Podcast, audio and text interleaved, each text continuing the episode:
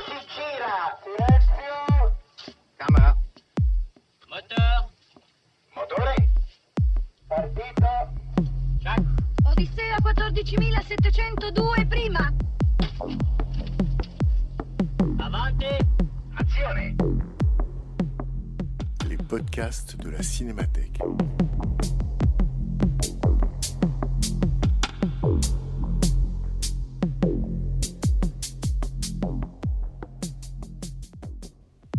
2016, la Cinémathèque française invite une personnalité à programmer quelques séances pour parler des films de sa vie. À chaque séance, projection d'un film, suivie d'une prise de parole et d'un dialogue avec les spectateurs. En janvier 2019, c'est l'écrivain et scénariste Stéphane Bouquet qui se prêtait à cet exercice en programmant Stromboli de Roberto Rossellini. Rencontre avec Stéphane Bouquet, animé par Bernard Benoliel.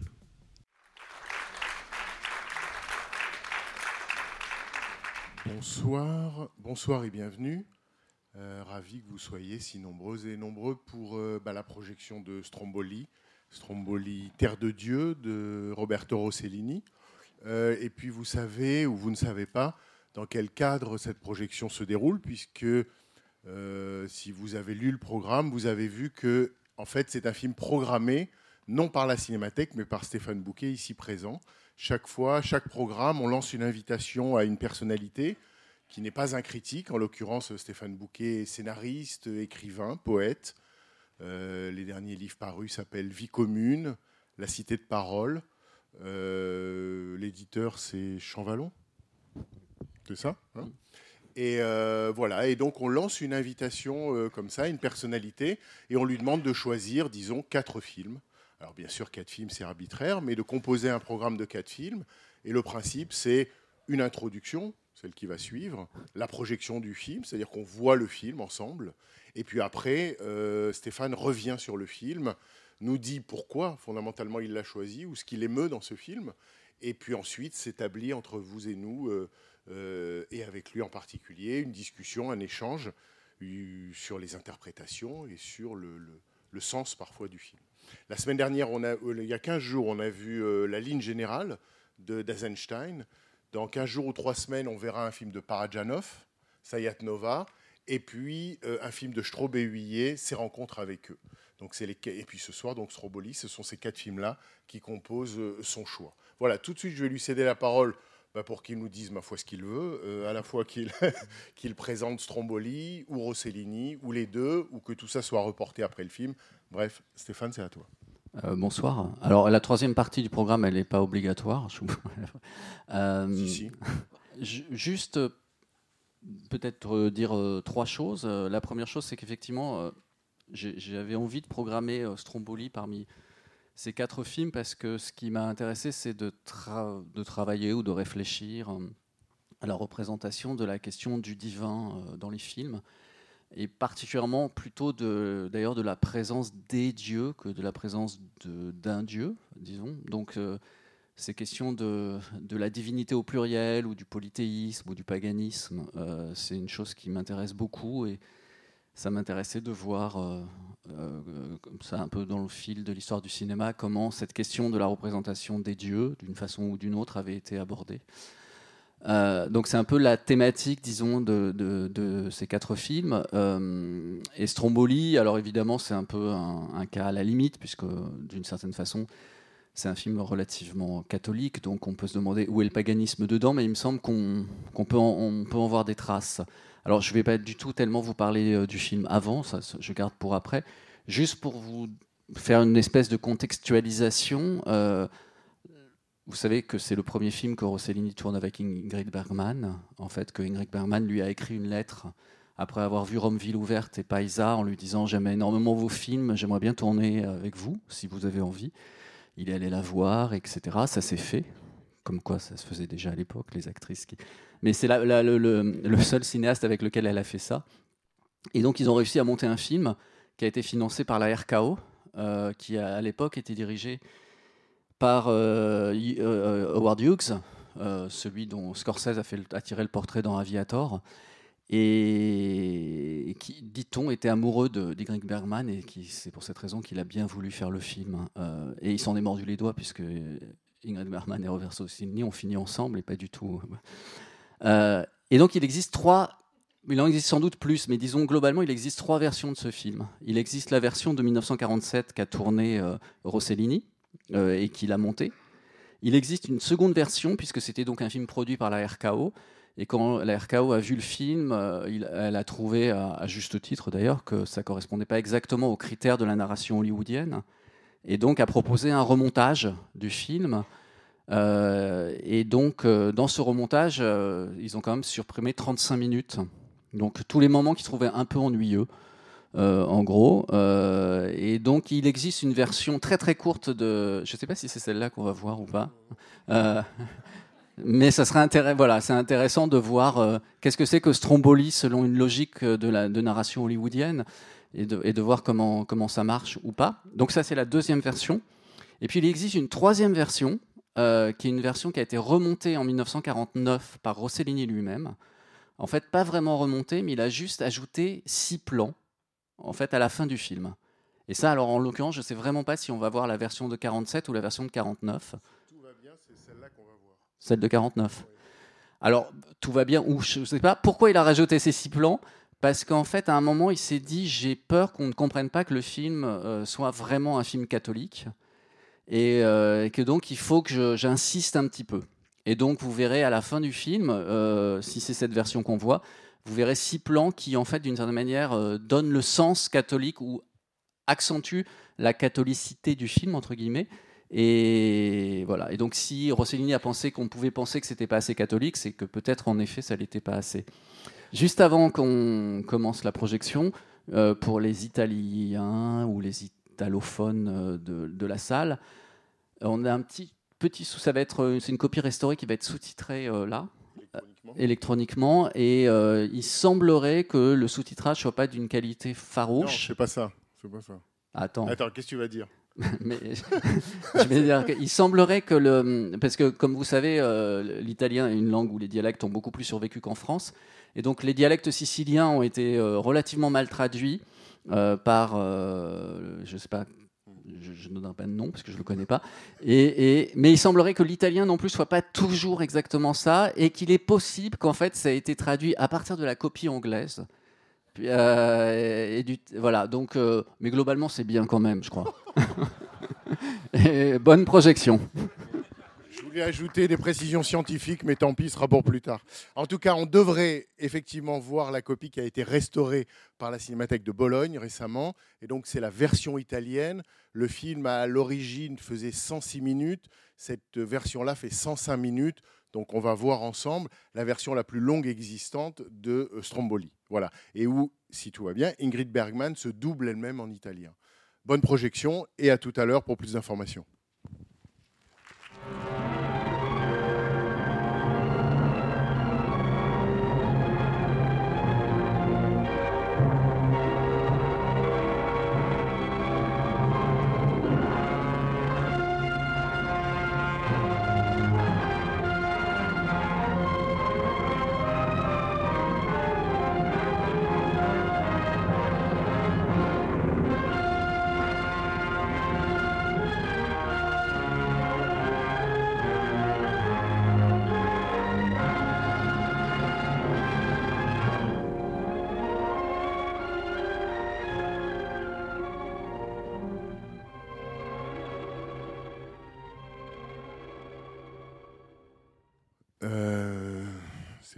Effectivement, euh, quand on atteint physiquement et spirituellement de tels sommets, c'est toujours un peu compliqué de, de repartir du plancher des vaches, mais enfin, c'est notre condition à tous. Euh, je ne sais pas par où tu veux, par où tu as envie de, je dirais, de commencer, puisque d'une certaine manière, on, Euh, on s'y retrouve. Alors déjà, comme ça, je ne sais pas si vous avez vu, mais on a vraiment vu que c'est la copie remontée, parce que la, la fin est vraiment très très claire sur Dieu. Je pense que les, plans, il n'a pas, il a pas été avec le dos de la cuillère, quoi, en fait. Euh, ce que peut-être euh, la, chose que je voulais dire en, en- bon, évidemment, quand on parle de Roberto Rossellini, on parle souvent du néoréalisme. Et ici, on a un exemple assez flagrant qui est celle de la pêche au thon, le moment de la pêche au thon, qui d'ailleurs avait été coupé par la RKO parce que euh, la RKO trouvait que c'était un peu trop long. Euh, et effectivement, donc on a des traces du néoréalisme, on, on les a aussi, puisque euh, il fait parler les, habitants de Stromboli en dialecte, mais on, dit, je sais pas c'est ce qu'on dit dans les livres, moi j'étais pas sur le tournage, mais qu'en fait euh, il avait attaché une ficelle au pied des, figurants ou des, acteurs, et quand les acteurs devaient parler, il leur tirait sur la ficelle. Comme ça, ils savaient que c'était à eux de parler parce qu'ils n'étaient pas très. euh, voilà. Donc il y a vraiment tout un, pan, évidemment, euh, entre guillemets, néoré, enfin, ou, ou sans guillemets d'ailleurs, néoréaliste. Mais ce qui me frappe, ce qui m'a frappé à chaque fois que je vois le film, et là ça m'a encore frappé, c'est qu'au fond, il me semble que on- il y a une autre façon de le voir, c'est euh, quelque chose de. hum, un film beaucoup plus abstrait que ça. Puisqu'en fait, il me semble qu'il y a quand même pas mal de moments dans le film qui nous indiquent qu'on n'est pas dans un, dans, un, dans un espace réaliste, mais qu'on est dans un espace euh, abstrait ou mental, ou je ne sais pas comment le dire.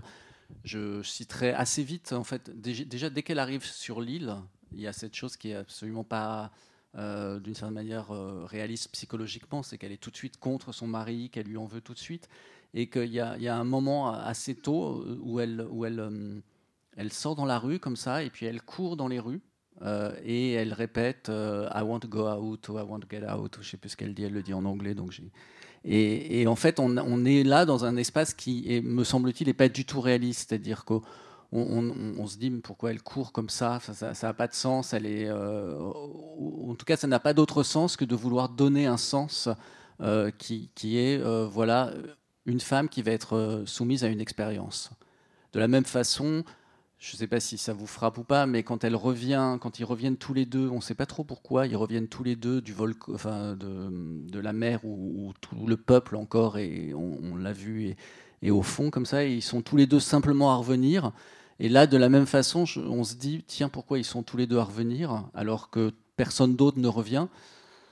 Et, si bien que je me dis, tiens, c'est un film qui indique qu'au fond, autant qu'une sorte de documentaire réaliste sur l'île de Stromboli, euh, on a affaire à une expérience abstraite euh, sur un problème en quelque sorte moral. Alors, il me semble, en voyant le film, je ne peux pas m'empêcher de penser à un philosophe euh, américain qui s'appelle Stanley Cavell, qui a beaucoup écrit sur le cinéma et qui dit euh, beaucoup de choses sur le cinéma, mais qui me semble, il en dit trois euh, qui me semblent vraiment importantes et qui me semblent vraiment résonner avec ce film. La première chose, c'est qu'il dit euh, le cinéma, on, dit souvent c'est la suite du théâtre, et en fait, il dit bon, le cinéma, en fait, c'est pas la suite du théâtre, c'est la suite de l'opéra. En fait, le cinéma prend la suite de l'opéra. Et pourquoi le cinéma prend la suite de l'opéra? Parce que dans les films qu'il étudie, qui sont essentiellement les films hollywoodiens, comme aussi bien dans l'opéra qu'il étudie, et, euh, et l'opéra, disons plutôt le bel canto, en fait, c'est à peu près toujours l'histoire d'une femme euh, qui veut avoir voix à son histoire. C'est-à-dire qui veut, euh, d'une certaine manière, prendre la parole et avoir une autonomie sur sa propre histoire. Et je ne sais pas l'effet que vous a fait le film, mais moi, ce qui me semble, c'est qu'on a quelque chose qui frise une dimension opératique. C'est un film qui est vraiment noyé sous la musique, en fait, et dont la musique ne cesse en fait d'être une espèce de commentaire euh, narratif, euh, de, dérouler au fond la narration, de, dérouler la narration du film comme dans un opéra. Donc, il me semble que là, il y a quelque chose qui est proche de ce que Stanley Cavell essaye de toucher. La deuxième chose que dit Stanley Cavell, c'est que dans ces histoires de femmes qui veulent avoir voix à leur histoire, en fait, avoir voix à leur histoire, il y aurait une autre façon de le dire, c'est on peut toujours partir. En fait, Euh, c'est-à-dire qu'il est toujours possible de partir euh, et que si on, veut réussir à gagner ou à atteindre sa liberté, ben, il faut trouver euh, la façon de partir. Et ce que je trouve intéressant, c'est euh, que ici, évidemment, la question de partir, elle, revient de manière intense, mais elle se règle de manière étrange, c'est-à-dire, au fond, au début du film, tel que je le vois, on est dans le monde, puisqu'en fait, il y a tous ces gens qui parlent toutes les langues. Donc, d'une certaine manière, il me semble que ça règle la question de partir dans le monde, c'est-à-dire que le monde, c'est déjà une prison, et que ça ne change pas. euh, L'île de Stromboli est évidemment une prison parce que c'est une île, mais le monde lui-même est déjà désigné comme prison dès le départ. On est dans cet espace polyglotte où finalement les gens sont enfermés. Elle va aller sur l'île euh, où elle va se, trouver encore plus enfermée, où les gens ne vont cesser de dire l'Argentine, l'Amérique, etc. Donc de dire qu'il est possible de partir, mais ce, ce, me semble-t-il, dont elle doit se rendre compte, ou dont elle va se rendre compte d'une certaine manière, euh, et il me semble que c'est ça l'histoire du film, c'est euh, que partir, ça ne veut pas forcément dire partir géographiquement, en fait, mais ça veut dire trouver euh, un endroit qui est prêt, qui trouver le bon endroit de son accueil. Et c'est ce qu'elle. Il me semble que c'est ce que raconte le film au fond, c'est une femme qui cherche un bon endroit, euh, un endroit d'accueil. Vous avez sans doute remarqué comme moi qu'en fait, elle est toujours mal habillée, enfin mal habillée au sens de, elle a jamais les vêtements qu'il faut. Soit elle a froid, soit euh, là où lui, son mari qui est en rapport direct avec la terre est, en, pieds nus, elle, elle est en chaussures. Euh, soit elle se surhabille et que les femmes ne cessent de la juger. Donc elle est toujours dans un espace au fond de désaccord vis-à-vis du monde. Et ce qu'il faut, ce qu'elle doit trouver au fond, c'est euh, cet espace d'accord absolu avec le monde. Et il y a une autre chose, et ce que je trouve intéressant dans Rossellini, il disait souvent, euh, il s'étonnait souvent que quand les gens venaient le voir, notamment les Français, notamment les critiques français, il lui parle sans cesse de mise en scène. Et euh, Rossellini disait, mais je ne sais pas pourquoi il me parle autant de mise en scène, parce que la mise en scène, c'est pas si important. Et ce qui est plus important, au fond, c'est ce que le, film a à dire. En fait, c'est le sens du film. Euh, et que je, m'intéresse moins à la mise en scène que véritablement au sens qui peut être exprimé par la parole et par, les conversations. Et pourquoi je dis ça? Parce qu'il me semble que, euh, au fond, cette, façon, cette femme, qui donc cherche à avoir une voix à son histoire, donc cherche à pouvoir parler, elle cherche des gens sans arrêt à qui parler. euh, au fond, ce qu'elle doit comprendre, ce que le film a l'air de dire, c'est qu'elle. Je ne sais pas si vous avez remarqué, il y a souvent une.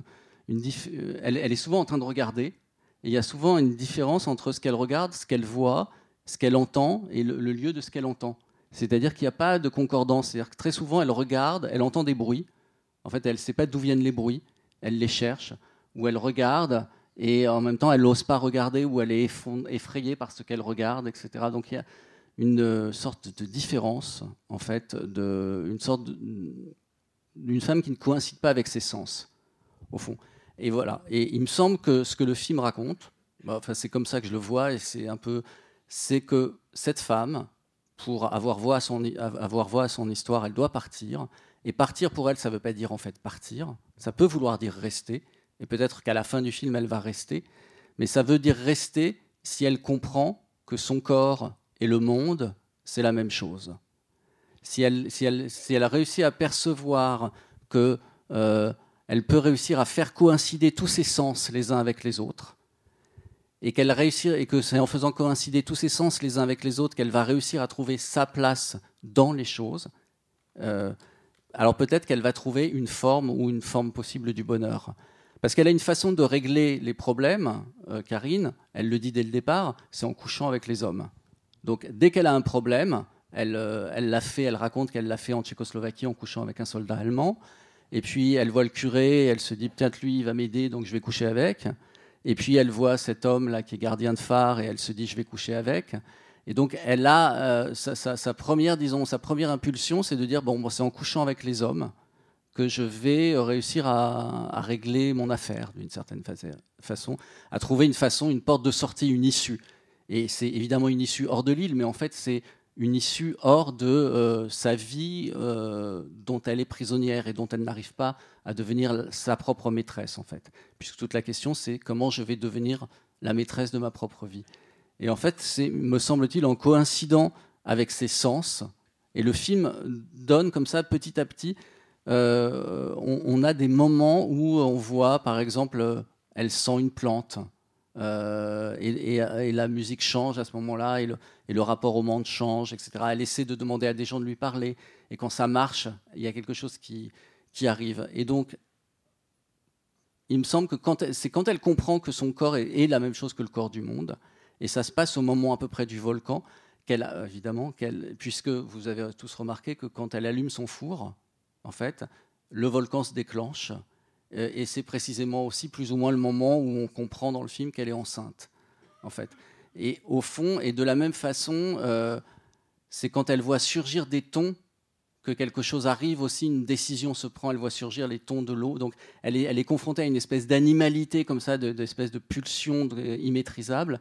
Et ça lui donne aussi une, un désir de partir. Et donc, il me semble que c'est en, construisant son rapport au monde et en, essayant de trouver une façon d'être en adéquation avec le monde et surtout en, s'imaginant que son corps et le corps du monde, c'est la même chose, qu'elle euh, qu'elle trouve, qu'elle trouvera sa liberté. Il me semble que c'est voilà, une des choses qui...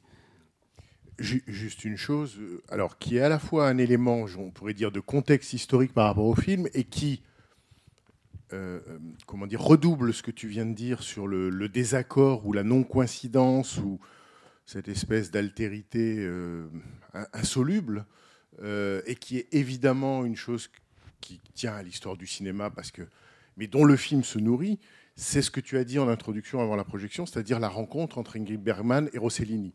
Rossellini, qui est à ce moment-là, entre guillemets, le fer de lance du néoréalisme, il ne pouvait pas, il ne pouvait pas faire un acte plus, j'allais dire, dément, en tout cas, il ne pouvait pas faire un acte plus anormal ou, moins conciliant que d'amener, en quelque sorte, celle qui était, à cette époque-là, Ingrid Bergman, la championne du box-office hollywoodien, qui avait tourné, qui venait de tourner trois films avec euh, Hitchcock, entre autres. Hein, euh, euh, le, Notorious, La Maison du Docteur Edwards, bientôt les Amants du Capricorne. Donc c'était la valeur sûre du box-office hollywoodien. Et il l'importe en quelque sorte, il la greffe à son cinéma néoréaliste. Et je trouve que dans ce film-là en particulier, qui est leur premier ensemble, on sent à quel point, mais y compris physiquement, elle, elle fait deux mètres, elle, a l'air d'une géante dans cette île. Tous les autres ont l'air plus petits qu'elle. Et on voit bien que non seulement son personnage ne coïncide pas, mais que ce qui intéresse Rossellini, c'est que Ingrid Bergman ne coïncide pas. Ça frictionne sans cesse, ça ne, ça ne s'appareille jamais. Et effectivement, ce qui a comment dire, ce qui a voué Rossellini aux gémonies, c'est-à-dire que tout le monde a crié, euh, a dit, mais il trahit le néoréalisme, lui, le héros du néoréalisme, en important en quelque sorte la star hollywoodienne par excellence, il dénature le projet, euh, le projet initial et il, en quelque sorte, il tente une hybridation qui ne peut pas fonctionner. Or, ce qui intéresse Rossellini, c'est justement que cette hybridation du personnage, impossible ou difficile, ou qui prend un film entier, elle est en quelque sorte redoublée ou portée littéralement par le corps, la présence même d'Igrin Bergman dans le plan. Il y a un moment où elle discute avec un ouvrier on voit bien que l'ouvrier, en fait, il sourit parce qu'il regarde la caméra, il, prend des instructions, il prend des informations, il se tient dans le cadre, et puis à un moment, on lui dit, on lui fait un signe, donc il sort, mais en même temps, il, dit, presque au revoir. Donc, euh, et elle, elle joue avec ça. Elle joue avec eux. Elle joue dans un univers qui est absolument pas le tien, et évidemment, elle n'est absolument pas leur univers. Il y a des moments où je me dis, mais, mais qu'est-ce qu'il a fallu comme, comme, comme accident de l'histoire pour qu'Ingrid Bergman et cet homme Strombolien se retrouve dans le même plan? C'est quand même une histoire folle. Et d'ailleurs, ça a mis le monde en révolution, parce qu'aujourd'hui, on, enfin, on sait, si on s'intéresse à cette histoire, à quel point ça a été, alors pour plein de raisons, la liaison cinématographico-existentielle entre Rossellini et Ingrid Bergman a été un pur scandale. Ça a mis la planète en révolution. C'est vrai, il paraît euh, qu'il y a même une, une, enfin, une spécialiste, une journaliste spécialiste des ragots, je ne sais pas si on peut être spécialiste des ragots, mais euh, hollywoodienne qui euh, est venue euh, jusqu'au Stromboli parce qu'on racontait, parce que Ingrid Bergman à l'époque était mariée et Roberto Rossellini était aussi marié, on racontait qu'ils couchaient ensemble et donc elle voulait savoir si c'était vrai en fait. Alors après, Rossellini a réussi à l'empêcher d'arriver sur l'île, en fait, en lui mentant sur les horaires de bateau, etc. Mais moi, ce, qui me ce, qui ce que je trouve intéressant sur cette histoire d'irréconcilier ou de réconciliation, c'est au fond, c'est de savoir par quel passage, par quel chemin il est possible de se réconcilier avec le monde.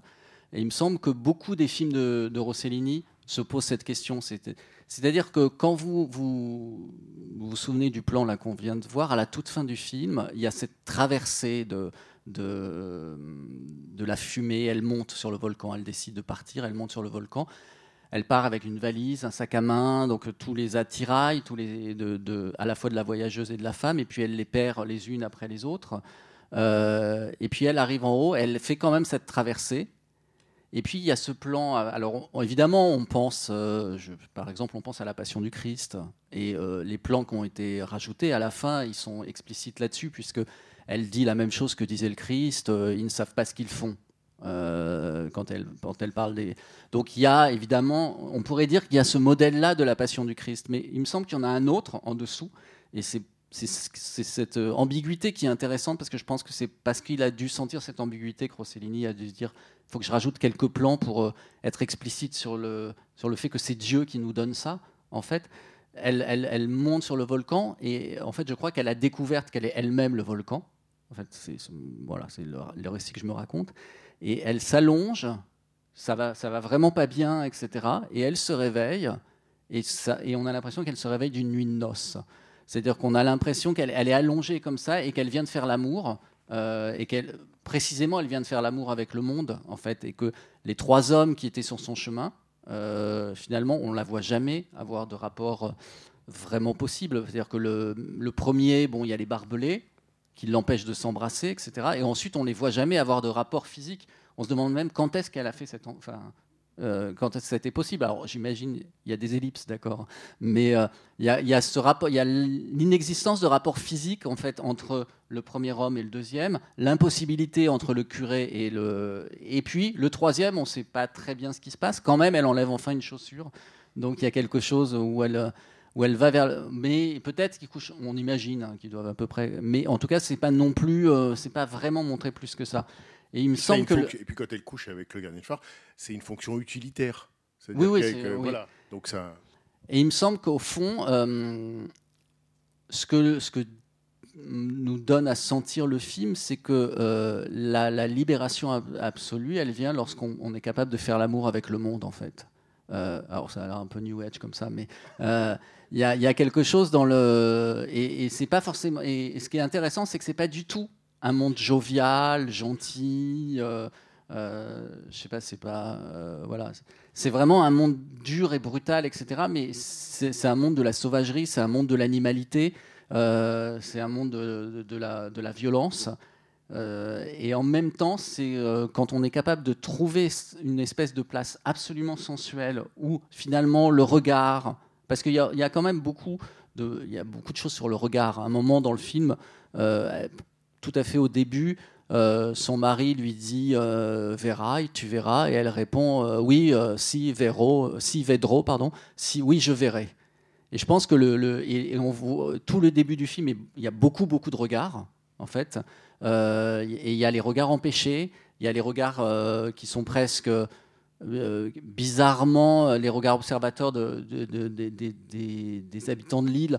Et par exemple, dans la scène avec les enfants, lorsqu'elle est avec, il y a ce plan sur les femmes qui est un peu, qui est presque caricatural d'une certaine manière parce que euh, il est trop d'une certaine façon. hein. Et je pense que ça, pour moi, ces plans trop, c'est des façons de dire attention, je suis pas en train de vous raconter une histoire réaliste, je suis en train de vous proposer hein, une espèce de petit, euh, où je suis pas seulement en train de vous raconter une histoire réaliste, je suis aussi en train de vous proposer une, une espèce de petit problème euh, ou moral ou, philosophique. Et au, au fond, il me semble que c'est lorsqu'elle a traversé euh, les brouillards, les brumes du volcan, etc., lorsqu'elle s'est réconciliée avec tout, avec, le, avec les bruits, avec, le, avec les odeurs, avec, le, avec la vue, que quelque chose dans, du rapport au monde est enfin réconcilié, en fait. Et donc, elle a appris qu'elle a voix à son histoire, parce que avoir voix avec, à son histoire, ça veut dire être capable de savoir à quel endroit du monde, en fait, d'être capable de comprendre que c'est ici qu'on est, d'une certaine manière, et que partir, c'est jamais la solution. D'ailleurs, il y a que des gens qui sont revenus dans le film, euh, et donc c'est bien que le là-bas, il, il, n'a jamais été une solution, en fait. Euh, et il me semble que ce que dit le film, c'est cette chose assez, assez belle, en tout cas, que je trouve, c'est que c'est ici qu'on on pourra apprendre à être ce qu'on est. Avant de vous donner la parole, tout de suite, euh, j'ajoute juste peut-être une chose par rapport à ce que tu dis, ça me fait penser autant le dire maintenant, c'est, qu'effectivement, au moment même où euh, Rossellini passe pour un traître au néoréalisme, on peut dire qu'il l'accomplit parce que pour lui, le néoréalisme n'a pas, comme il disait, enfin, il suffit pas d'être pauvre. Enfin, il- ça c'est comment il dit. Il avait une formule pour dire euh, Euh, il suffit pas d'être pauvre pour être néoréaliste. Euh, D'ailleurs, il fera après Europe 51, qui est un drame bourgeois et qui suscitera euh, autant, sinon encore plus, d'incompréhension. Mais il accomplit le néoréalisme en ce sens que, effectivement, pour lui, le néoréalisme, c'est autant un néoréalisme intérieur qu'un néoréalisme de signe extérieur de néoréalisme. Et que pour lui, ce qui est néoréaliste, c'est la quête, j'allais dire enfin la quête de Karine, c'est-à-dire la manière dont effectivement le film, parfois de manière abrupte, et souvent de manière abrupte, fait en sorte qu'on ne la lâche pas, que la caméra ne la lâche jamais, et que la fait, en fait, quelque sorte, on avance mental- mentalement avec elle. C'est ça pour Rossellini, le néoréalisme, qui est presque, j'allais dire, symbolisé dans l'usage de la loupe géante pour voir la pieuvre. C'est-à-dire que c'est vraiment la caméra sert à ça. Quoi. La caméra, c'est un microscope avec lequel on va étudier une âme. Et pas seulement euh, combien il y a de trous dans le pantalon du, du, du pêcheur pour savoir s'il est effectivement authentiquement néoréaliste. Et, et entre autres beautés, je trouve que euh, Rossellini est sans doute, parce qu'il est croyant ou parce que c'est du cinéma, comme on dit, vertical, il a accompli, en quelque sorte, il a donné au néoréalisme une dimension euh, que peut-être la perception de l'époque euh, avait tendance à réduire. Euh, oui, oui. je- bah, je- en fait, non, j'étais en train de, de Oui, oui. Parce que ce qui est intéressant, Vas-y, vas-y, vas-y. euh, c'est- euh, au fond de, de- il y a deux façons de, de de figurer la divinité dans le film. Enfin, il y a, il y a tous les rites, un peu les rites de- des paysans qu'on voit, euh, enfin des paysans qui sont d'ailleurs des pêcheurs, qui ne sont pas du tout des paysans, euh, qu'on voit euh, au moment où, d'ailleurs ils ont quasiment dessiné un temple dans l'eau comme ça, puisqu'un templum, hein, c'est vraiment la chose, c'est- le dessin de d'un espace qui est séparé de l'espace ordinaire, et puis c'est un espace sacré autour, duquel ils sont. Et, et on- et donc on a tous ces, rites-là, qui sont des rites un peu sociaux, en fait. Et euh, ce, qui est intéressant, c'est que Karine, elle n'a a pas du tout l'intention euh, d'obéir à ces rites sociaux, et du coup, elle doit inventer ses propres rites. Et quand tu parles de la pieuvre, euh, et on a la même chose avec le furet, le petit lapin, et on a la même chose avec les thons, c'est-à-dire, à chaque fois, elle, apprend de, des animaux, en fait, quelque chose sur son, sur son, sur son statut d'humain, en fait. Donc, c'est pas, pas simplement une façon de nous dire regardez, on regarde la réalité, il me semble, mais c'est une façon de, dire aussi que euh, peut-être que la, ce qui est proprement humain est au fond invisible si on n'arrive pas à aller le, pêcher ailleurs, en fait, le chercher ailleurs que bah, dans le miroir ou quand on parce qu'elle se regarde beaucoup, elle se peigne beaucoup, enfin, elle a un rapport à elle-même et à son corps de qui est on dirait narcissique d'une certaine façon, comme, comme, pas comme comédienne, hein, je veux dire comme personnage. Mais au fond, c'est à chaque fois en dehors, quand elle regarde d'autres formes de la vie, qu'elle euh, découvre quelque chose sur elle, vraiment, ou qu'elle euh, en perçoit, qu'elle perçoit en tout cas des horizons ou des issues. Oui. Au fond, le film se termine. La fin du film est ouverte, si on regarde bien. On ne nous donne pas la solution. Vous avez parlé au début d'opéra. Mais est-ce qu'on ne peut pas tout simplement voir des rappels de, scénarios italiens du 19e Et vous avez là une femme, effectivement, qu'on nous dépeint, qui peu à peu évolue dans une forme de folie, et comme dans l'opéra italien, très souvent, au bout de la folie, vous avez l'invocation. Et d'où peut-être la colère des gens de cette époque, où ils se disent, mais c'est du réalisme, mais ce n'est pas que du réalisme. Et de l'autre côté, si vous regardez bien les, dernières images, ça a quand même un goût de surajouté. Si on regarde bien toute l'histoire. C'est la seule chose que j'avais à dire. Moi, je n'ai pas de, de solution euh, concernant Rossellini et ce film-là, mais il me semble qu'il y a derrière toute une histoire de l'opéra italien, ce que vous avez souligné, des schémas. Finalement, on parle de la mise en scène, mais ce sont quand même des recettes d'opéra, des personnages que l'on voit, qui sont censés nous intéresser, et l'image magnifie le scénario. D'un côté, dans l'opéra, on a la voix. Ici, nous avons les dialogues et surtout des images qui sont extraordinairement belles. Voilà, c'est la seule chose que j'avais à dire. Bah, je nous, j'ai pas grand-chose à rajouter parce que je suis, euh, je suis assez d'accord sur cette. euh, à la fois sur le, fait qu'on a le sentiment que la toute fin me semble donne un sentiment d'être un peu réajouté, enfin un peu artificiel d'une certaine manière, un petit peu. Et, et tout ce que vous avez dit sur l'opéra me semble, ouais, me semble assez juste. Mais c'est une fin qui est travaillée au montage pour vraiment rester ouverte, puisqu'on sait que Rossellini avait tourné euh, des plans où on voyait le mari qui venait la chercher, où il y a des, il y a des, il y a des versions, je pense c'est dans la version américaine, où, où il est explicite avec le rajout d'une voix off, qu'elle revient vraiment. Or là, euh, toute l'ambition, je dirais, de cette fin-là, c'est justement de rester ouverte. C'est pour celle-là qu'elle était sans doute euh, inacceptable dans les canons hollywoodiens de l'époque. Et au- aussi parce qu'il me semble que, mais alors ça c'est peut-être moi qui délire, mais euh, c'est une façon aussi qu'a Rossellini de nous dire, mais vous voyez, c'est pas vraiment cette histoire-là qui m'intéresse. Euh, ce qui m'intéresse, c'est vraiment elle. Et d'ailleurs, Ingrid Bergman raconte que euh, Rossellini lui a jamais vraiment dit. D'abord, elle savait pas la fin quand elle, et surtout, il lui donnait jamais d'indication psychologique sur le personnage. Il lui disait simplement marche, en fait. Et donc, elle lui disait, mais tu me fais que marcher dans ce film. Et c'est vrai qu'elle marche beaucoup. Et hum, c'est presque, on a, presque une espèce, par moment, on pense presque à l'Aventura, quoi. Surtout sur- dans, ce, ces déplacements.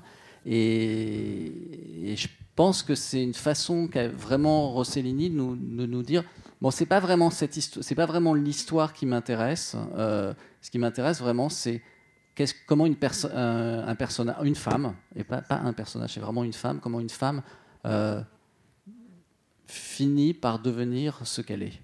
Mais, et ça, c'est pour ça qu'il l'a fait marcher. C'est-à-dire euh, que ce soit Karine ou Ingrid, enfin les deux ensemble, tu dis la femme, c'est-à-dire qu'on a l'impression que euh, il, la, décrasse à la brosse dure. quoi. C'est-à-dire que c'est comme si elle revenait du monde hollywoodien et qu'il fallait, littéralement, Rossellini travaille à la décaper, travaille à l'épuiser.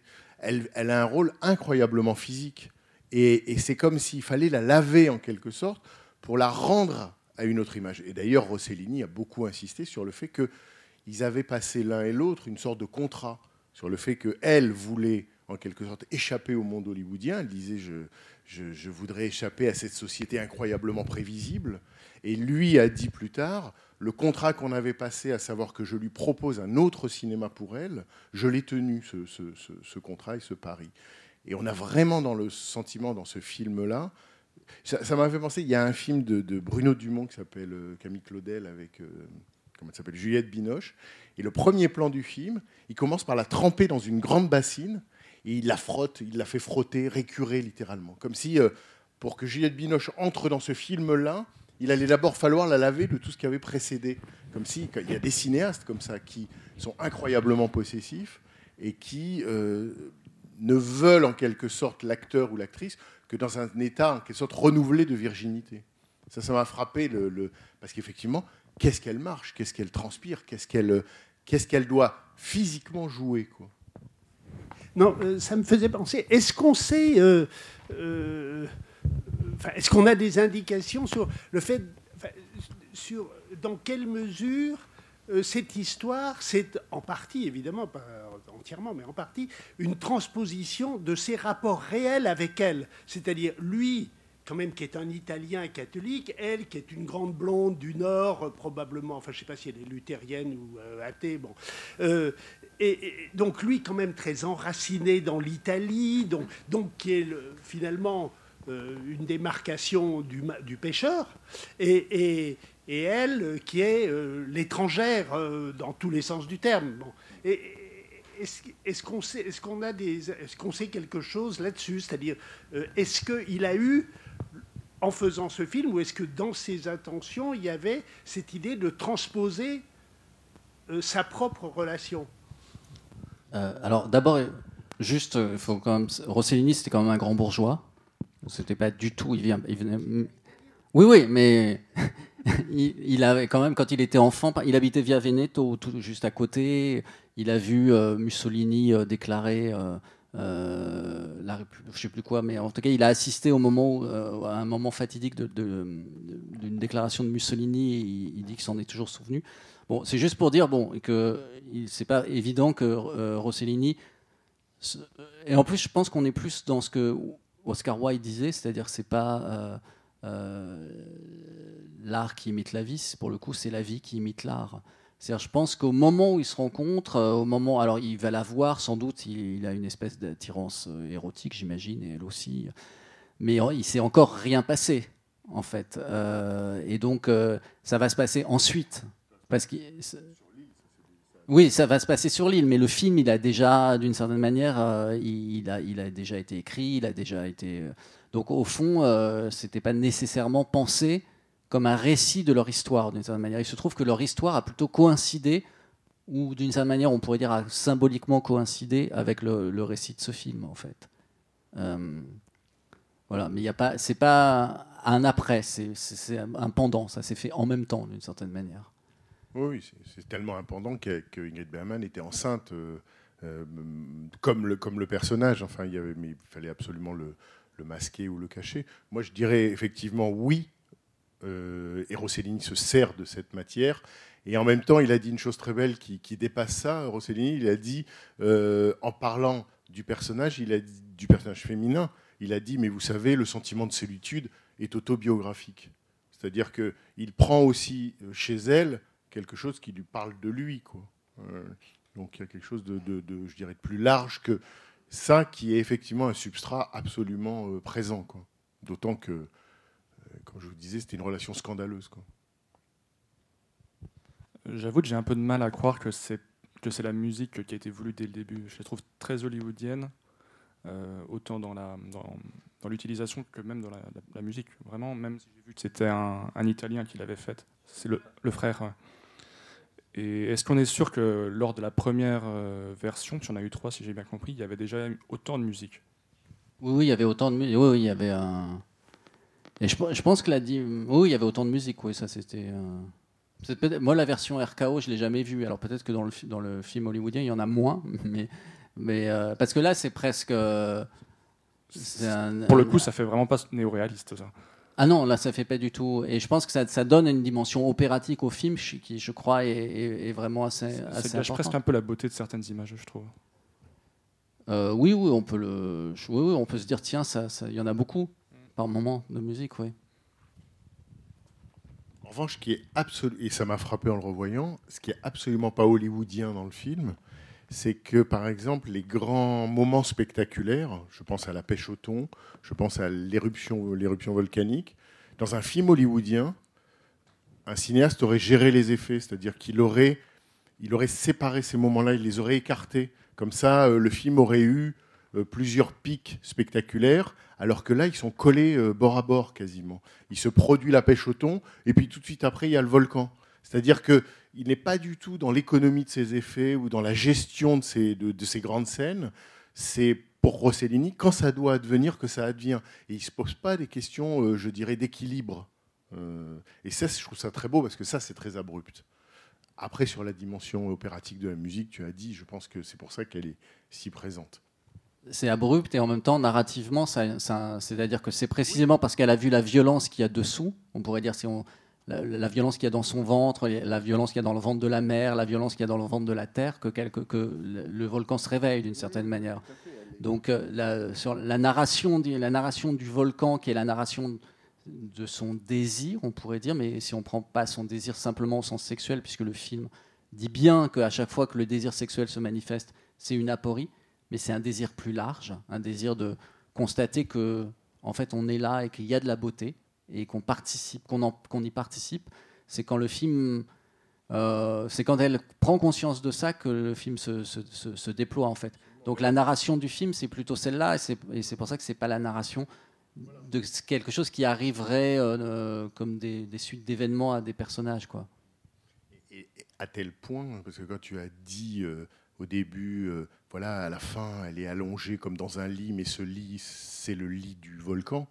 Euh, moi, le sentiment que j'ai eu pendant le film, et ça m'a aidé à le formuler, c'est que, en fait, elle arrive sur l'île. C'est pas qu'elle est en colère d'être là, c'est qu'en fait, elle a une rivale, quoi, qui est la montagne. La vraie star du lieu, c'est pas elle, c'est l'autre, quoi. Et il y a, presque le vrai couple, le vrai duo, le vrai, le vrai tandem, c'est pas entre euh, elle et son mari, c'est entre elle et le volcan, quoi. et ça trouve effectivement une forme euh, à la fois abrupte et, comment dire, spectaculaire à la fin. Mais comme toujours chez Rossellini, rien ne tout se passe progressivement et rien ne se passe progressivement. Parce qu'à la fin, quand elle est sur le volcan, elle dit Mon Dieu, quelle beauté Ça fait une heure et demie qu'elle est immergée dans la beauté. Et ce n'est que là qu'elle la voit. quoi. Parce qu'elle est en état, comme tu dis, de la voir. quoi. Parce qu'elle est passée beaucoup par des regards cachés et tout ça. Il faut tenir en- une autre chose qu'il faut tenir en compte aussi, que l'Italie, c'est un pays très mythique. Disons, dans, les, toutes les images, pour un Italien, voit deux choses, Ovide et Caravage, disons. C'est quelque chose de réel. Et plus que la religion, plus que la religion, on a, on a les Vatican, non? Déjà, on a les que c'est pas peu. Mais plus que la religion, il y a une dimension mythique, presque panthéiste, où elle s'inscrit vraiment dans la chaîne du vivant. Ah ben, je suis vraiment, à- je suis content. Je suis à 100% d'accord. Il y a quelqu'un de, mais, mais, Vas-y, vas-y. mais vous avez le droit de pas être d'accord. Mais je suis, c'est un peu ce que j'essayais de dire quand je disais que pour moi c'est un film qui, d'une certaine manière, tient une espèce de discours païen euh, sur le fait qu'au fond, contre la religion euh, catholique, etc., on peut inscrire un autre rapport euh, à la terre, à la divinité, à quelque chose qu'on pourrait appeler par exemple le dieu volcan ou la déesse volcan ou euh, la déesse île, etc., et qu'on peut inscrire d'autres types de rapports au fond que, les rapports qui sont proposés, les rapports verticaux qui sont proposés par la religion catholique. Donc oui, je suis mais après, ça se complique parce que chez lui, euh, chez Rossellini, il y a peut-être sans doute les deux niveaux en même temps.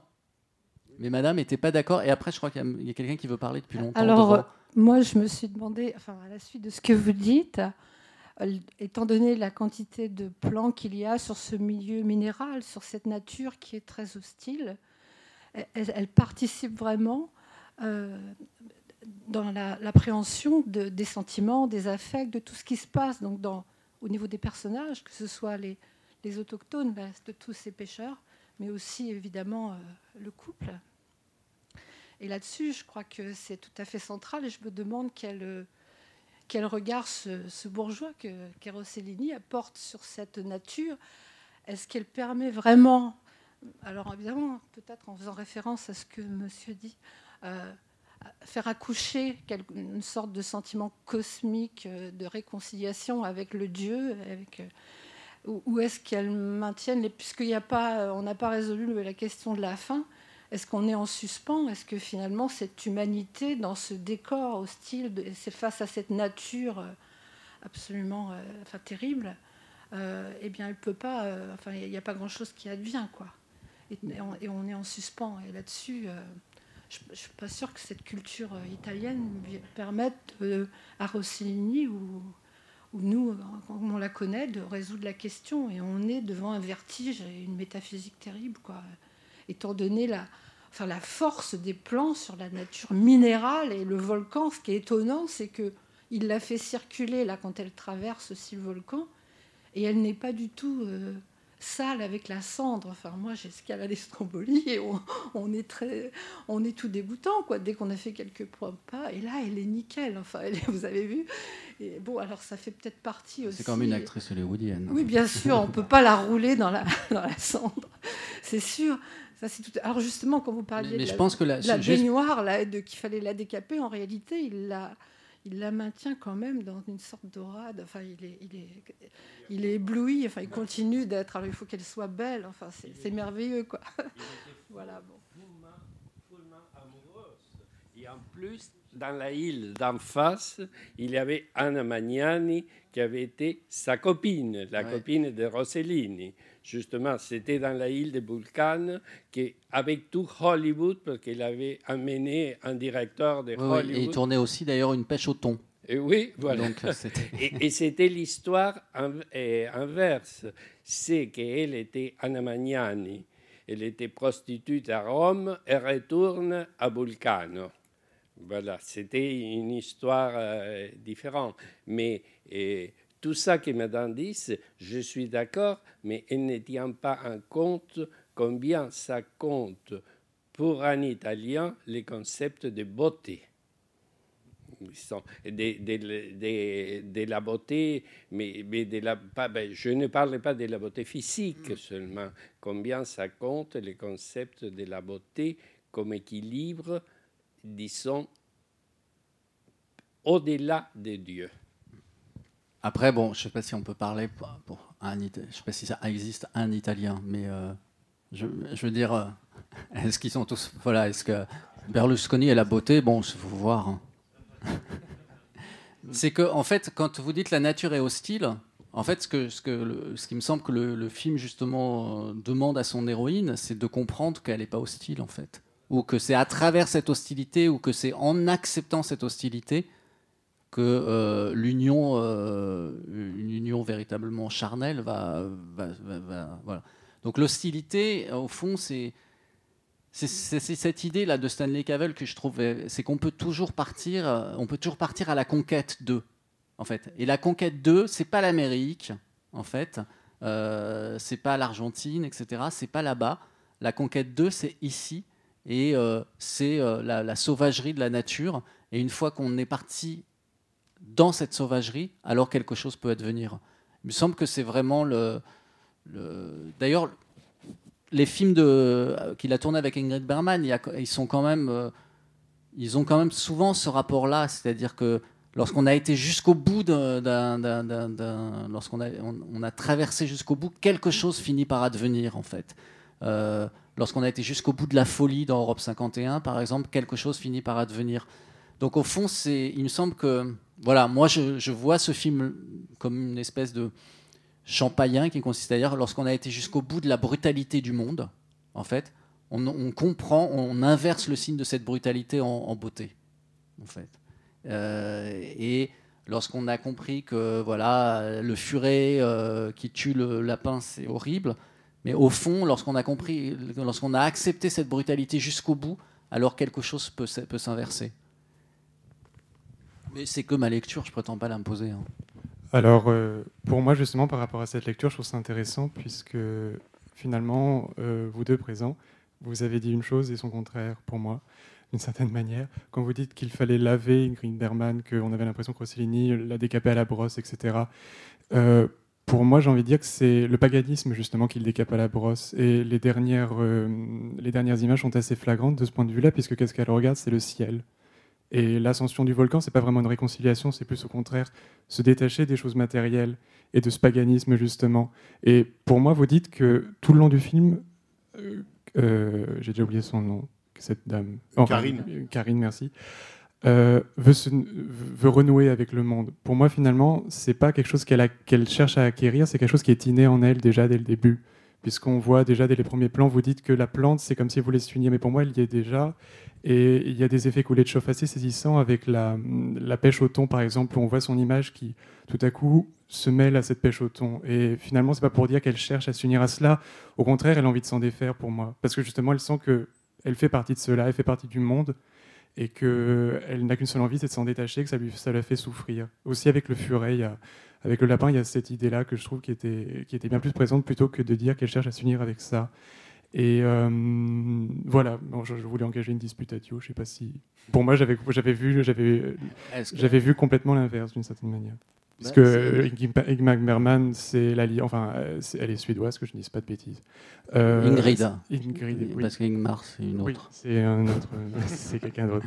Mais il y a tous, voilà, les pays de Nord, c'est les pays des mythes cosmogoniques, euh, la nature est très présente, le paganisme Bah, aussi. Oui, mais alors après, bon, euh, si j'essaie de rester au niveau du film, par exemple, il me semble, moi, que la- vous dites des effets chauffe, il me semble pas euh, sur la, la pêche au thon. Pour moi, ce que je vois, alors après, vous allez me dire, c'est un peu. euh, c'est que quand même, elle est vraiment aspergée. Euh, il y a la pêche au thon, et puis c'est d'ailleurs la seule. hein. Elle est là, elle est un peu sur le côté. On sait Même pas- les espaces sont pas du tout réalistes. hein, les parce espaces sont pas du tout réalistes, voilà, c'est ce que j'allais dire. Elle, elle est, et en fait, elle est aspergée par cette eau, en fait. Et bon, alors, euh, c'est peut-être parce qu'on a vu la ligne générale il y, a, il y a 15 jours, mais on pourrait très bien dire, et que après, juste après, elle allume le four, en fait, il y a le volcan qui se déclenche, et puis elle est enceinte, etc. Donc on pourrait très bien dire que l'acte de fécondation qu'on voit jamais dans le film, il a lieu vraiment à ce moment-là. C'est le moment où, euh, vraiment le- le- elle, est, touchée. Et donc, euh, d'une certaine manière, elle est vraiment, euh, si j'ose dire, fécondée par le monde, en fait, par, les tons, etc. Et, et que c'est vraiment cette rencontre-là, au fond, qui, qui, qui déclenche sa puissance. Puisqu'au fond, être enceinte, c'est pas tellement euh, le fait qu'elle veut un enfant, etc. C'est une puissance. C'est sa puissance qui, va, qui, qui est mise en route, qui est mise en œuvre. Mais cette puissance, de fait, elle est innée. C'est pas quelque chose qu'elle cherche à acquérir. Enfin, c'est quelque chose avec lequel elle est déjà liée, sans euh, Mais dont il- spirituellement. Mais peut-être dont elle ignore tout, non? Le personnage. C'est-à-dire que ce, ce qu'elle comprend ou ce qu'elle découvre, peut-être elle le sait dès le début, mais elle ne sait pas qu'elle le sait. C'est-à-dire que c'est quand même l'histoire d'un trajet qui l'a fait advenir à ses puissances. Euh, après, et, effectivement, moi je suis d'accord avec vous sur le dernier plan, c'est-à-dire autant la fin est ouverte et elle reste euh, littéralement en suspens, autant le dernier plan sur le ciel et les mouettes, comme encore une fois, euh, Rossellini est plutôt littéral, c'est-à-dire que c'est plutôt un cinéma d'idées qu'un cinéma d'images. Il faut prendre cette image à la lettre et qu'effectivement, elle trouve une forme d'élévation ou d'accomplissement ou de liberté, on peut le formuler comme on veut, mais il y a dans ce dernier plan une forme de solution pour elle. En tout Mm. cas, une forme, je sais pas comment le dire, d'apaisement. de- Mais cela va avec la désunion du monde. Puis, enfin, pour moi, moi je lis ça comme ça. Elle, elle ne sera finalement qu'heureuse, finalement, se tournant vers le ciel et non pas les plantes, la terre. Mais euh, oui, sur ce dernier plan, mais après, alors, je, je me, il ne faut pas oublier que si euh, Rossellini a ressenti le besoin de les rajouter, ces plans, à la- dans un nouveau montage, c'est qu'il a, il a dû sentir, puisque c'est six, ces six plans qu'à la fin il a remis, là, comme ça, où elle dit Dio, Dio, Dio, Dio, Dio, comme qu'on entende bien. euh, et qui- Hmm? Ça se finissait. euh, je peux- il faut... Ouais. Vas-y, vas-y. Non, vas-y. Non, non, je pense qu'il y a moins de plans intermédiaires, c'est-à-dire que ça se finissait comme ça se Mm. finit là, enfin pour ce qu'on je- j'en sais, mais il y a moins, ça m'a paru beaucoup plus long, là, le- le- la période sur le volcan et, et les plans où elle s'adresse même à Dieu. Non, moi ça finissait. Mais alors je ne veux pas dire de bêtises, donc il faudrait que je. Parce que j'ai pas revu la copie, euh, je peux pas vous dire, mais je crois que ça finissait avant. C'est-à-dire que les le derniers. des- ouais, avant le avant le plan plan des des mouettes, ouais. Qu'elle retourne, qu'elle voit le village, etc. Dans la première version, en fait. Moi, ça m'étonne beaucoup que vous ayez pas du tout évoqué la question du mariage. Parce que vous parlez qu'elle cherche à s'unir à quelque chose. Ou, euh, Moi, j'ai vraiment pas du tout vu ça. J'ai vu une femme qui, euh, qui essaye de fuir en fait euh, la violence d'un homme et qui fuit euh, le mariage. En fait, on voit, ça se voit beaucoup avec le, le raccord du début où elle cherche à partir et finalement on lui refuse. Et du coup, c'est tout de suite la scène où elle se marie. Moi, j'ai vraiment euh, vu ça dedans et toutes les scènes de violence aussi pour moi représentaient quand même beaucoup ça et voilà. Ah Non, mais alors je suis assez d'accord. Le, le mariage, et d'ailleurs c'est pour ça aussi que ça me faisait pen- penser à ce philosophe Stanley Cavell, qui explique qu'au fond euh, la, la question de la question de la liberté des femmes dans le cinéma hollywoodien, ça passe par la, la question du remariage. C'est-à-dire on se marie une première fois, puis ça marche pas en général, et en fait ce qui prouve la liberté, euh, et ce qui prouve que la femme a, a réussi à avoir voix à son histoire, c'est qu'elle décide, elle choisit de se remarier. Avec le même. En général, avec le même, ouais.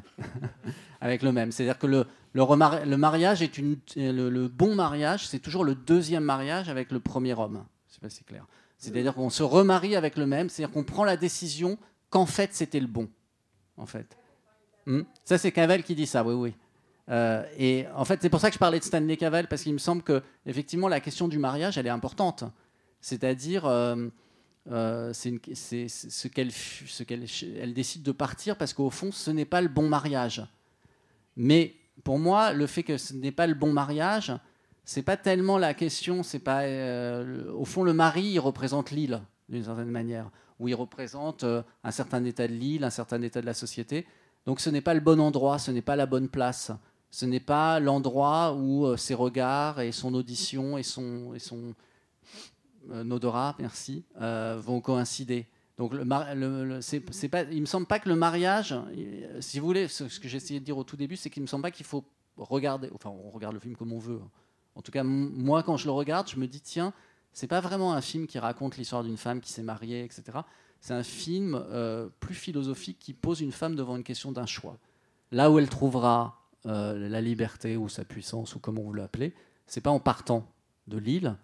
En fait, c'est au contraire en devenant l'île. Si je devais résumer ma position, voilà. Et c'est quand elle devient l'île, c'est-à-dire quand elle devient le volcan, quand elle fait l'amour avec le volcan, plutôt qu'avec des hommes, que là, elle, se réalise. Voilà. Mais après, on n'est pas du tout obligé de voir le film comme ça. hein. C'est comme ça que je le vois. C'est comme ça qui m'intéresse. C'est vrai que parce que si c'est encore une histoire d'un couple malheureux, bon, il y en a voilà, beaucoup au cinéma. Donc, euh, C'est vachement intéressant en fait, parce qu'il y a plein de, il y a des gens en fait qui ont, vous avez des avis assez différents quoi en fait par rapport au film. Et moi en fait par rapport à ce film, en fait je, je, je, je l'ai vu deux fois et je l'ai vu euh, donc il y a assez longtemps. Et la première fois je, m'étais dit, euh, je, l'avais trouvé ce film magnifique, mais je l'avais, je m'étais dit que c'est un film un peu bizarre. Bon, c'est le, mot qui m'était venu. Et je le trouve toujours un peu bizarre, ce film, d'une certaine façon. C'est vrai, il y a un côté, voilà, de, elle euh, trop belle, euh, trop belle pour être là, ou je sais pas, euh, et voilà, quelque chose qui, qui, qui, qui, concorde pas, comme, vous l'avez dit au début. et donc du coup, je vois ce film. La, grande scène de la fin, la grande séquence de la fin, en fait. C'est cette séquence-là qui m'était restée euh, du, film comme. Alors, à l'époque, je la, je la d'une certaine façon, je n'avais pas réfléchi sur ça. Et là, maintenant, donc, euh, j'y réfléchis un peu. Et avec vous, il y a quelque chose qui est de l'ordre, pour moi, là, plus de, plus de, de l'ordre de la perte, en fait. Elle, euh, pour, moi, pour moi, Karine se perd plus qu'autre chose, d'abord. Et, et c'est parce qu'elle se perd, vraiment, que d'une certaine façon, elle se retrouve. Il y a, y a de, l'ordre de ça. Marcher, elle marche, effectivement, beaucoup. Elle ne sait pas trop, d'une certaine façon, où elle va. Elle peut, et elle, euh, elle se vautre. D'une certaine façon, elle se vautre. Cette dernière séquence, en fait, c'est une, une immense séquence de vautrage. Elle, a la tête dans, la, suie. Euh, elle, d'une certaine façon, elle se salit. Elle se salit. Moi, je vois ça plutôt comme euh, quelqu'un quelqu'un là qui se salit et qui, s'oublie elle-même, qui se perd du coup, et qui, euh, qui devient du coup autre parce que elle a d'abord ressenti l'altérité d'être perdue au milieu d'abord de cette île, et l'île perdue au milieu de la Méditerranée. C'est un peu comme j'ai- pensé à, un film de Jean-Daniel Paulet, à, Méditerranée de Jean-Daniel Paulet, ce, ce, vieux monsieur qui s'éloigne en bateau quand, quand il euh, euh, qui s'éloigne en bateau qui, qui- et qui va vers le large et, et qui au fond se, se perd dans la Méditerranée. Il y a quelque chose qui, qui est de l'autre d'être perdu au milieu en fait d'un monde qui n'est peut-être pas le sien, mais qu'elle essaie de s'approprier en, en le regardant parce que justement, elle est reliée, comme me disait monsieur, au vivant. Et ce vivant, elle, elle essaye de, en fait, de se relier par, par les tons, par, le, par, le, par la pêche. Et effectivement, il y a quelque chose qui permet de se relier avec, avec cette énergie en fait, du, du, du, vivant des hommes, ou du, je sais pas quoi. De, mais, et, mais pour moi, ce film, c'est fondamentalement le- le- l'image ou la- la- la- d'une de quelqu'un qui se retrouve petit- se retrouve après s'être vautré et comme disait Beckett euh, bon, euh, je pensais aussi à cette phrase de Beckett hein, en gros euh, échouer échouer mieux encore il y a quelque chose qui, est de cet ordre là se vautrer d'abord se vautrer mieux encore Merci. J'ai, Moi, j'ai rien à rajouter parce que c'est votre lecture et je voilà. Je suis ni pas d'accord ni ni d'accord. Enfin, c'est juste. Je vous entends. Concernant le, le côté païen dont vous parliez, euh, j'étais frappé par le côté très camusien aussi. D'ailleurs, vous aviez dit Nost à un moment, ça, je me suis dit, bon, je vais pouvoir oser la, la remarque alors.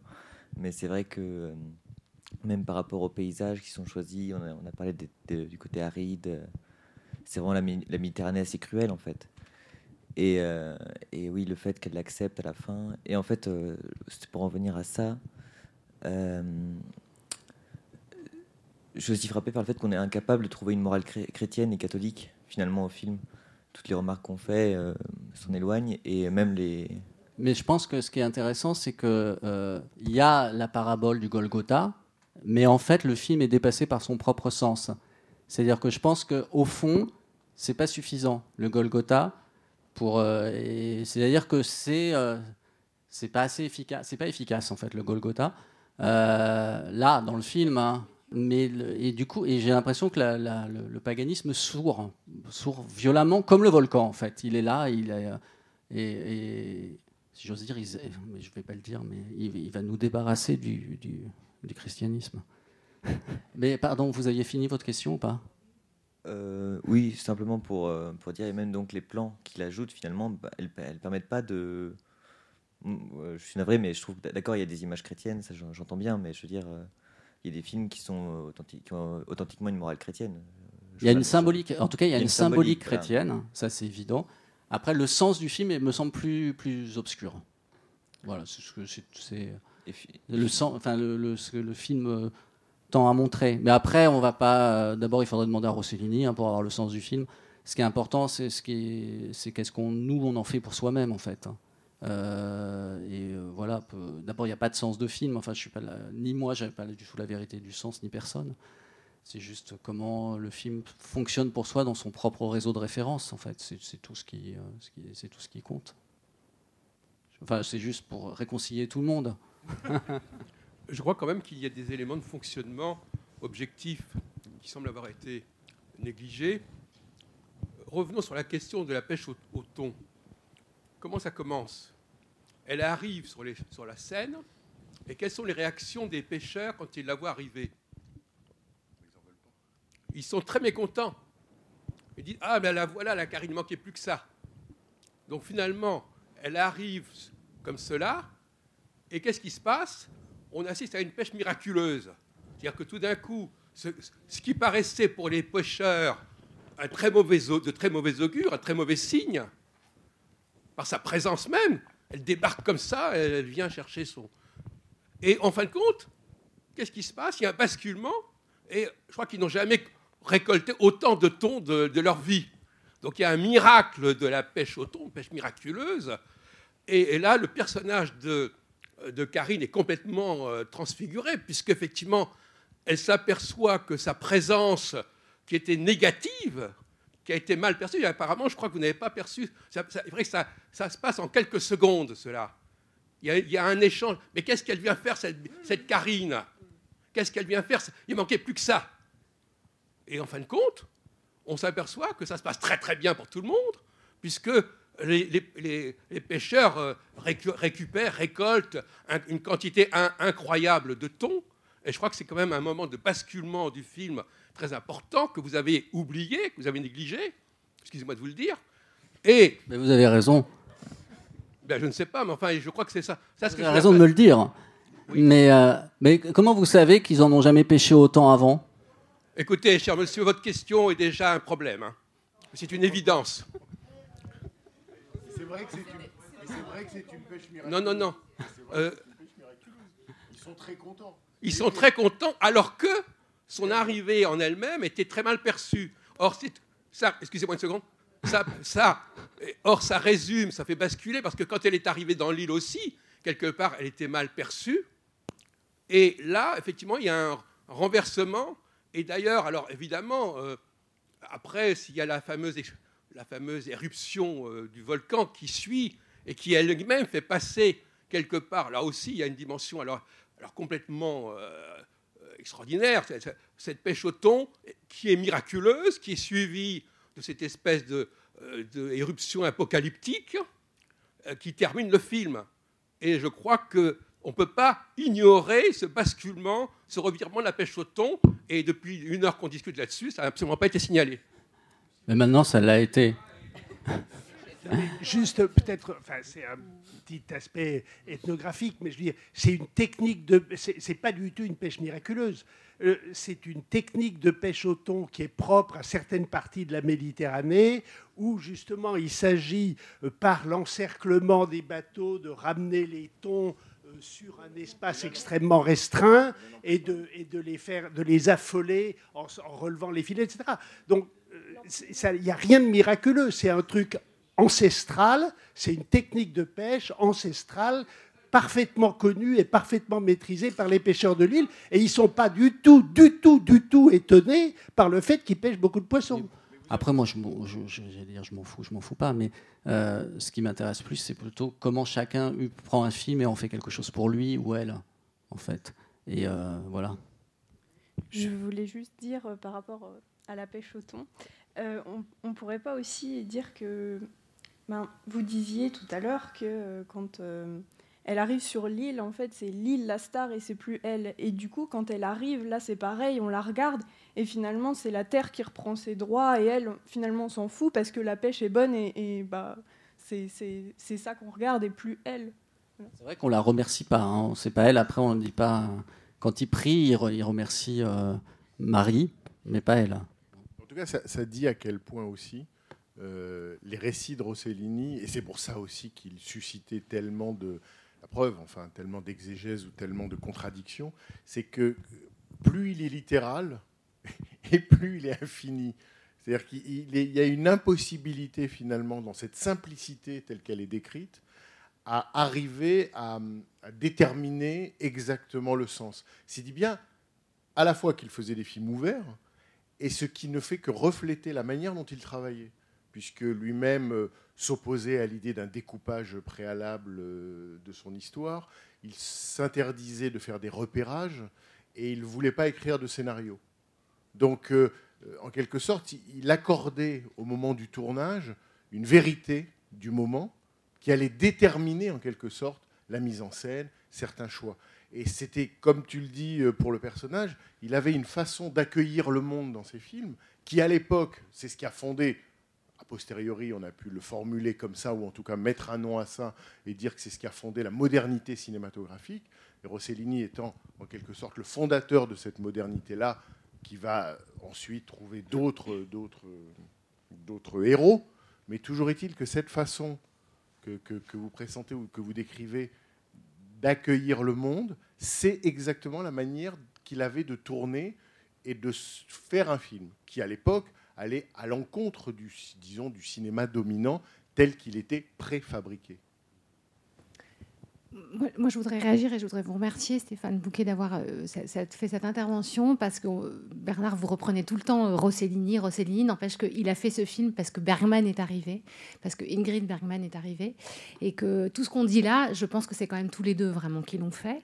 Et, je pense que ce qui est, ce qui est frappant encore aujourd'hui, quand on revoit ce film qu'on a vu plein de fois, c'est combien. En effet, vous avez dit c'est l'histoire d'un trajet, d'un trajet féminin, et c'est un des personnages de femmes les plus forts du cinéma en réalité, et de cette période-là. Et Ingrid Bergman, elle arrive, en effet, c'était l'actrice hollywoodienne euh, co- connue des films d'Hitchcock. Euh, néanmoins, là, tout d'un coup, euh, quand on est euh, soi-même un spectateur et qu'on voit ce film et qu'on est une jeune femme, par exemple, c'est une des femmes les plus bouleversantes et, et un trajet de vie les plus forts de toute la cinématographie mondiale. Et je crois que vraiment, c'est pas, moi, je pense pas du tout que Rossellini la, brosse et, le, et, le, et, la, et, la, décape, comme vous l'avez dit. Euh, je crois qu'elle arrive, elle, et qu'il la regarde, et qu'il et que est avec elle, et que d'une certaine manière, on dit il la filme, il la filme, mais je pense, bien sûr, il lui a demandé de marcher. Mais il la suit aussi. Enfin, d'une certaine manière, le film, il raconte ça. Il raconte que on est à, on est à ses trousses. Enfin, on, la, regarde, et c'est elle qui prend le, qui prend le, le, le- le- enfin, qui, qui- détermine tout le, tout le trajet, euh, jusqu'à ce que moi j'irai jusqu'au bout, c'est-à-dire que elle fait l'amour au volcan et puis elle terrasse le monde. Il y a quelque chose comme ça. Enfin, je veux dire, après le volcan s'arrête, l'éruption se termine, le soleil revient. Et que ce soit Dieu, enfin, en tous les cas, elle met fin à quelque chose, elle met fin à une forme d'univers masculin, euh, patriarcal, très fort. Et euh, c'est un film mental puisque elle met, enfin, elle va au bout du, enfin, oui, elle est plus forte que même que le monde, euh, et elle va donner à nouveau la vie, et elle décidera avec cette nouvelle vie quel sera son destin, peu importe, enfin, le sien et celui de cet enfant à venir. Mais voilà, donc moi je pense qu'en effet, le film raconte vraiment qu'une femme a terrassé le cinéma et a terrassé le monde. Et moi je crois qu'en effet, c'est très important de dire que Rossellini a eu la carrière qu'il a eue parce que Bergman est arrivé. Et je pense vraiment. Non, mais là, en tous les cas, euh, Ingrid Bergman arrive. Et qu'ils font ce film à deux, enfin vraiment, enfin, je, je crois vraiment ça. c'est pour ça que d'emblée, on a rappelé le, le- comment dire l'importance, presque le scandale ontologique Oui, de ramener sûr, en quelque sorte la, la- la figure Bien de- d'Ingrid Bergman, mais que c'est ça qui rend le cinéma de Rossellini passionnant. Oui. C'est que non seulement il fait Rome ville ouverte et Paisa, mais il y a aussi Ingrid Bergman dans son cinéma. Ce Oui, qui semble, ce qui semble au départ impossible et impensable. Ouais. Voilà. Mais je pense que si ce film il est si important aussi, c'est que, euh, enfin oui, encore une fois, cette histoire de personnage féminin comme ça, si fort, euh, il n'y en a pas tant que ça dans l'histoire du cinéma et, et à cette époque-là notamment. Et voilà, donc euh, je, Mais ce pas- c'est vrai qu'à la fin, elle a la rétribution presque, ou la victoire en quelque sorte, terrasse le monde. Mm. Ça n'empêche qu'il y a une dimension presque, euh, enfin, qu'on n'a pas forcément mentionnée et qui est quand même aussi, et qui va avec l'amour absolu qu'il lui porte, la cruauté de, du- du- de son regard à lui sur elle et ce qu'il lui impose. En tant que, c'est hallucinant ce qu'elle encaisse, quoi. C'est hallucinant ce qu'il lui fait faire dans le film. C'est hallucinant. Les- les- et on peut voir aussi la scène du lapin et du furet comme un moment où il lui métaphorise ce que c'est que capturer quelqu'un dans le plan, quoi. C'est tout simplement un film sur la cruauté, cruauté humaine. Vous commencez, on sort de la guerre, les gens sont enfermés. Ensuite, vous avez toute une série, tout un épisode où elle, elle se retrouve à nouveau dans un univers clos. Dans cet univers clos, effectivement, comme l'a dit monsieur, elle se découvre, elle découvre sa sensualité, tout ce que vous voulez, mais elle a cherché des protecteurs. Elle ne les trouve pas. On peut lire comme ça l'épisode de l'allemand. Je cherche un protecteur dans un pays dévasté, occupé. Il me trahit. Je cherche le prêtre. Il me trahit. Et vous avez les images à la fin où, somme toute, dans ce monde terriblement cruel, elle essaie d'y échapper. Elle n'y arrive pas, a priori. Donc elle se trouve confrontée à nouveau à un nouveau commencement. Et on est en droit de se poser la question, au fond, le monde est cruel, mais je dois m'adapter. Alors, et ensuite, euh, ce qui rejoint la lecture de Madame, quelque part. C'est un film très riche. Ah oui, oui, bah, la preuve. hein. mais euh, oui, mais je suis d'accord. Je pense que si c'est euh, la cruauté ou l'hostilité, l'hostilité de la nature, la- enfin, c'est c'est faire avec. Mais c'est c'est- au fond, c'est transformer le négatif en positif, en fait, pour. euh, Adapter, adapter, ou c'est inscrire dans la chaîne de vivant. Il y a une différence. Oh, en biologie, c'est un peu la même chose. L'adaptation, c'est trouver sa fa- la façon de s'inscrire dans la chaîne du vivant. Sinon, on disparaît. Oui, oui. Voilà, parce que sinon, on disparaît. Mais c'est s'inscrire pour continuer à une autre chose. en, en vous reparlant, je, je sais que je l'ai déjà dit, mais j'y j'y insiste parce que quand même, je me dis, quand il les remet sur l'île, par exemple, quand il les fait revenir tous les deux tout seuls sur l'île, en fait, et c'est aussi son histoire de la, du furet et du lapin qui m'y fait penser, on se dit, là, c'est vraiment comme une expérience. C'est comme une expérience animale. C'est-à-dire, c'est pour ça que je dis qu'il ne faut pas le voir forcément comme un film réaliste qui raconte une histoire, mais comme un film abstrait qui fait des expériences mentales, ou mentales ou physiques, enfin physiques ou mentales, les deux. Mais pour moi, les ramener tous les deux sur l'île tout seul alors que tous les autres sont dehors, sont partis, on se dit, on se dit tiens, là, il va faire une expérience. Et de fait, il y a une expérience qui a lieu, en fait. Bon, je l'avais déjà dit, mais je le redis. Parce qu'il faut toujours tout redire. Trois Voilà. fois, disait Hitchcock. Juste une chose pour terminer, parce que c'est une citation connue, mais elle est, elle est sublime, et elle est de Rossellini. Il a dit Le néoréalisme consiste à suivre un être avec amour dans toutes ses découvertes, toutes ses impressions. Il est un être tout petit, au-dessous de quelque chose qui le domine et qui d'un coup le frappera effroyablement au moment précis où il se trouve librement dans le monde, sans s'attendre à quoi que ce soit. Voilà, bonne route. Bonne soirée, merci. Merci beaucoup Stéphane. Merci. C'était les podcasts de la Cinémathèque française.